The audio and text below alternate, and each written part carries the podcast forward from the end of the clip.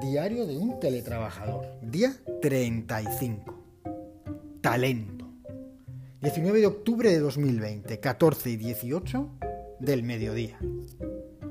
Este fin de he estado pensando, qué suerte tengo de poder recoger mis andanzas para la posteridad.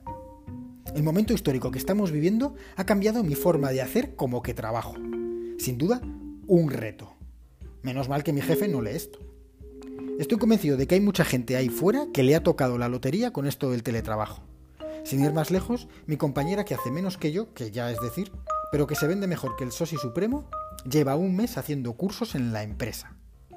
Como no hay proyectos, la tienen haciendo cursos. Ningún Sosi la quiere para que no le imputen gastos a su proyecto. Y así ser un Sosi más rentable. Subir en el escalafón de la secta que es esta empresa. Mi compañera es licenciada en Derecho y especializada en Derecho Mercantil en una superuniversidad privada. El curso es de Derecho Mercantil.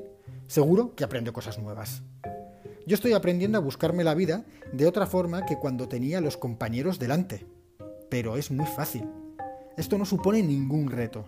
Me acuerdo de cuando era pequeño y me presentaba a los exámenes sin estudiar para sentir adrenalina cuando nos cantaban la nota en clase. Eso sí que era un subidón.